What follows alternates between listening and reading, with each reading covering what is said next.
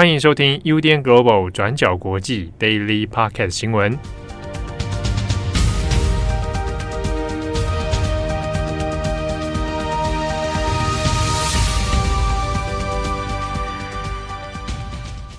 Hello，大家好，欢迎收听 UDN Global 转角国际 Daily Podcast 新闻。我是编辑七号，我是编辑惠仪。今天是二零二二年十月三十一日，星期一。好。那今天更新的时间比较晚哦，大概已经是大家下班啊或者晚上的时间才会听到。那我们呢，今天的 Daily Podcast 新闻有几则新闻啊。第一个，我们还是会来看一下南韩梨泰院的事件。那后续还有另外是巴西总统的选举结果，那以及印度的一个也是公安意外哦。好，那我们这边第一条先看南韩的梨泰院。那梨泰院呢？我相信大家很多人都有看到新闻报道了。那转角国际这边，我们在周末的时候，其实凌晨都有在做更新啊，第一时间也做了报道。那在 Daily Podcast 的部分呢，我们周末就没有再选择更新声音的内容。那我们还是想等到今天星期一的时候，我们再一次跟大家稍微做一个整理哦。好，那我们先看截至目前为止的最新的一个相关统计啊。那截至三十一号为止，今天呢，已知官方统计的数据是一百五十四人死亡，一百四十九人受伤。那其中受伤的人里面还有很多是重伤的人哦，所以有可能这个数据啊，死伤的数据还会再有所修正。那事情发生到现在，其实，在南韩，当然，呃，现在已经是全国进入这个哀悼期。好，那此外呢，社会舆论。也是相当悲痛，而且也有很多的批判的声音出现了。那我们这边稍微把事件，我们重新的再来回溯一下哦。在二十九号星期六当天的晚上啊，这是首尔时间晚上七点左右啊，晚上七点左右，在地铁啊，那梨泰院站这边呢，已经有非常多的人潮啊，那进到这个梨泰院的周边街道。那案发的地点呢，是在地铁梨泰院站一号出口前有一个汉米尔顿饭店哦。那这个饭店的后面其实有很多的小巷子，那以及所谓的后街一个主街哦，它本来就那个地方就有很多的夜店餐厅。那近几年当中，在梨泰院这边，那特别是汉米尔顿饭店的后面哦，它就是一个新兴的闹区哦，那有很多的这个娱乐场所等等。好，那那一天案发呢，是在这个后方的一个小巷子里。那这个巷子哦，宽度大约是三点二公尺，那整个长度是四十公尺左右哦。而且它是一个小小的斜坡。好，那这个这么小的巷子里面，其实挤满了非常多的人潮在里面。好，那案发的时候呢，其实到目前为止还没有一个准确的原因，知道说第一时间是发生什么事情。那我们在网络上有看到很多的传言哦，那目前其实还没有得到一些百分之百的这个验证。那也包含说，其中一个说法是有一个名人可能当天有在现场出现，那不知道什么原因可能造成推挤哦。那这个名人是谁？说是一个 YouTuber 哦，那到底是谁？那目前也还要等待真正的事件调查结果出来，我们才可以验证哦。那各种网络上传言，我们这边就先不谈。好，那当天晚上九点四十分左右呢，其实，在 Twitter 上面就已经有开始各种影片出来哦，就是人潮这这个人满为患，然后呢，有人开始说，哎，感觉好像不是很安全。那实际上在晚上八点半的时候呢，整个巷子就已经挤满人了啊。那我们在透过专栏作者杨浅豪的专栏文章里面呢，第一手的报道哦，当天也有其实有台湾人在现场。那之中呢，就有人在八点半左右的时候就有回传一些照片哦，就是看到整个巷子里面，包含外面的梨泰院路啊，这个地铁站周边啊，那其实基本上都已经挤满了人。那推挤的事故大概哦，目前推测是在晚间十点之后发生的。那在斜坡上面，这条巷子的斜坡上面呢，就开始有人群被推倒，然后呃压垮一些其他的民众哦。那现场的这个场景呢，当然是相当的骇人哦，是一层一层堆着一层。Twitter 上面之前有流传到这个有很多人跌到五六层的这个画面出现，好，那其实也可以看到现场其实非常的严重哦。那一直到十点十五分左右，南韩的紧急救难中心就有接到相关的通报。不过呢，因为当天人潮真的太多了，所以周边的警消、救护车要进到现场，其实非常的困难。好，那这也是为什么后来在第一案发的第一时间没有办法得到一个这个及时的救助的原因哦。那甚至在后续的一些幸存者访问里面，啊，还有人提到说，呃，现场很多人甚至看到外围有那个救护车啊、警察，以为那个是万圣节的相关活动啊，甚至以为是扮装等等哦。那大约在晚间十点四十五分左右，那已经有很多的救护车进到现场。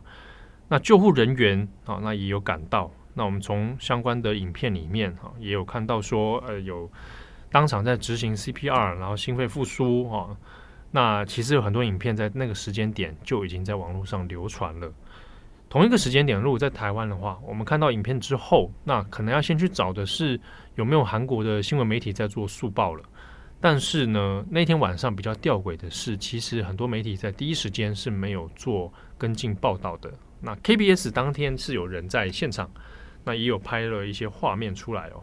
但整体来讲，其实，在主流媒体哦，都还没有一个很清楚的新闻出来。那一直相隔了差不多快要一个小时哦，那才陆陆续续有紧急的速报出现。那大约在晚间十一点过后，那已经有非常多陆陆续续新的救护人员进来。那在这个时间点，一直到三十日的凌晨，相关的新闻就开始做报道了。那也就变成当天晚上哦，震惊国际的一个悲剧头条。那现阶段在事后的检讨里面呢，其中一个很重要的部分就是在于当天警备能力的消失。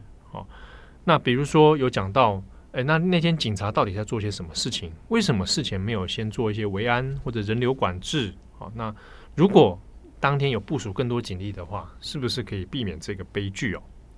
那我们大概可以分成几个部分来谈。第一个呢，是对于人群数量的一个大意哦。这个主要是说，这一次呢，预估的人潮大约是十万人。但是呢，过往在梨泰院这边万圣节聚集的人潮都是超过这个数字的。十三万、十四万、十五万都有，所以就当地这个龙山区的警察局呢来说，他们是认为，那这这个活动目前人数也没有预估来的那么多，所以并没有觉得有异常增加的趋势。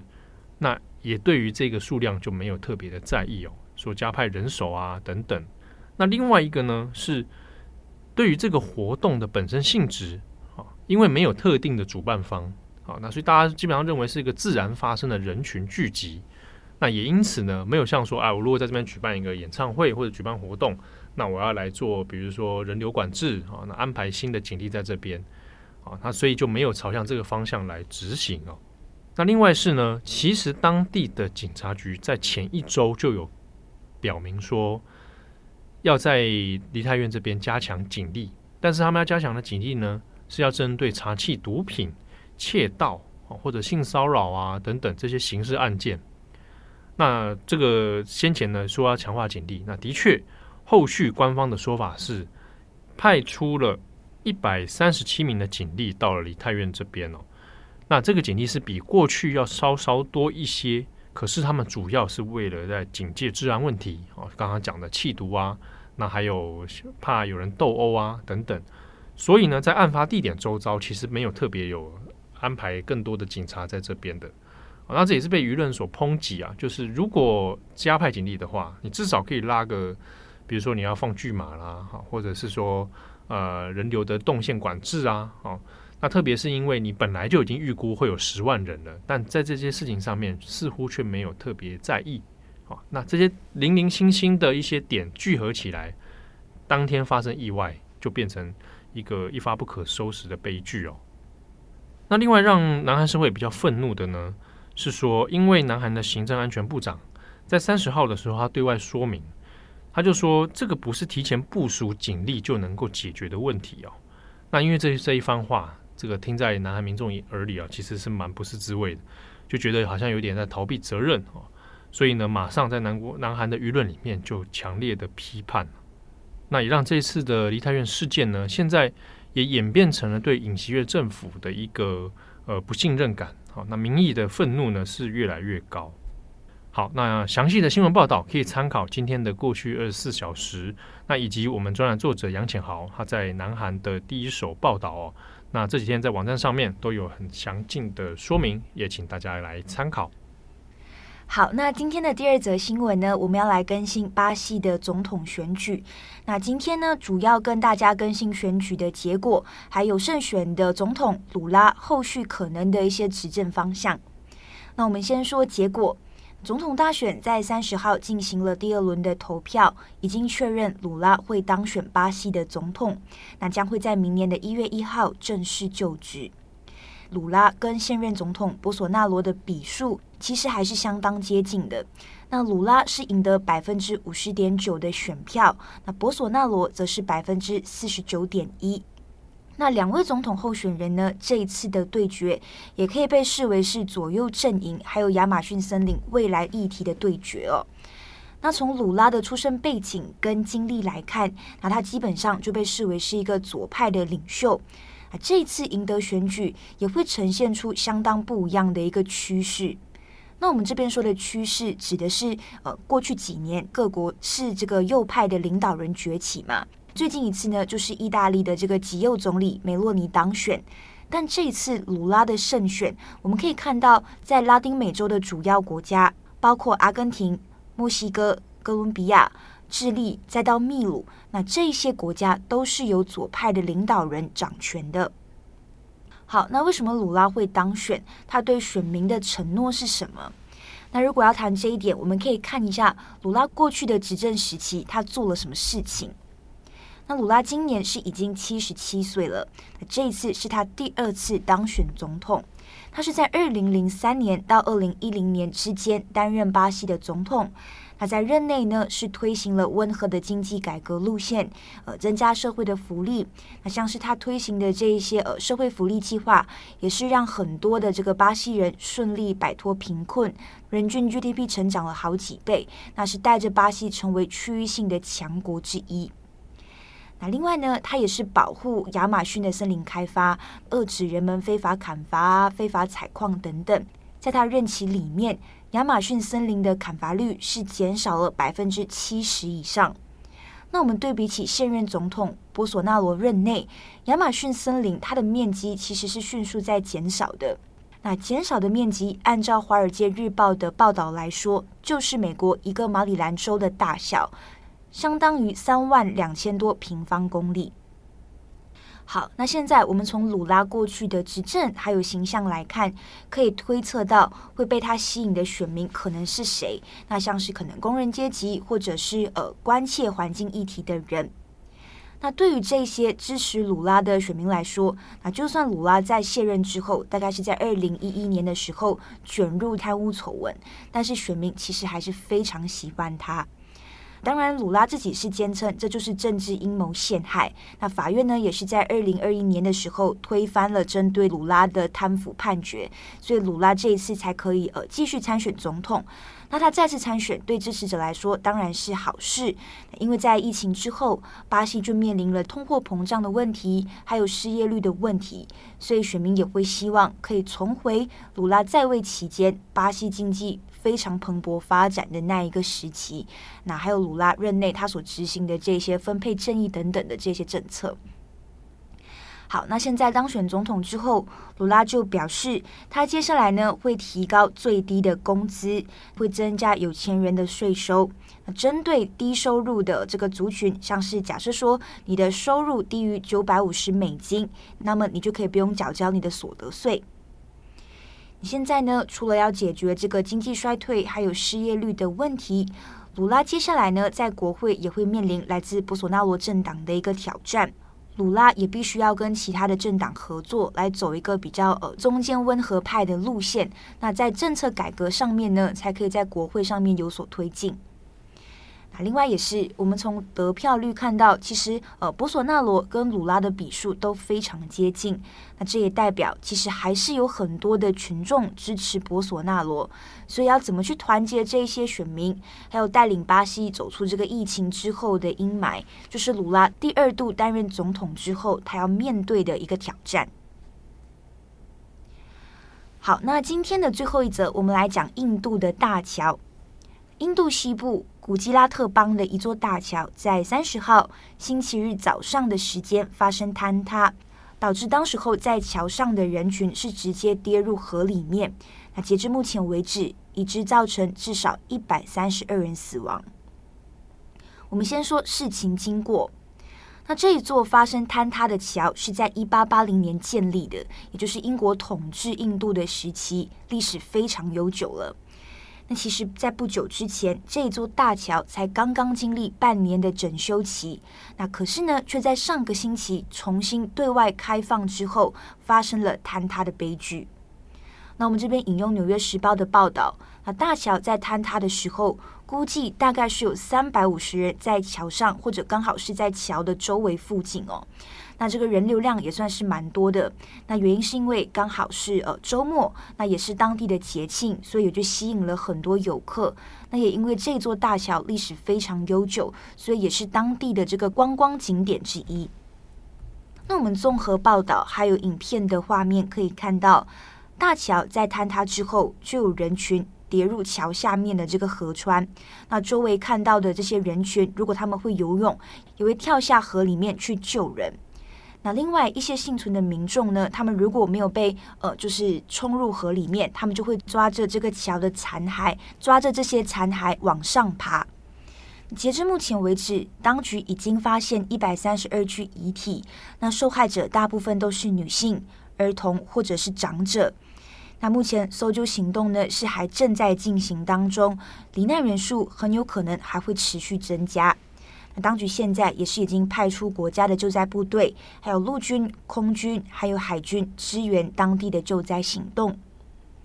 现在的关键也在于，为什么大桥才刚刚整修完毕，马上就发生了坍塌事件？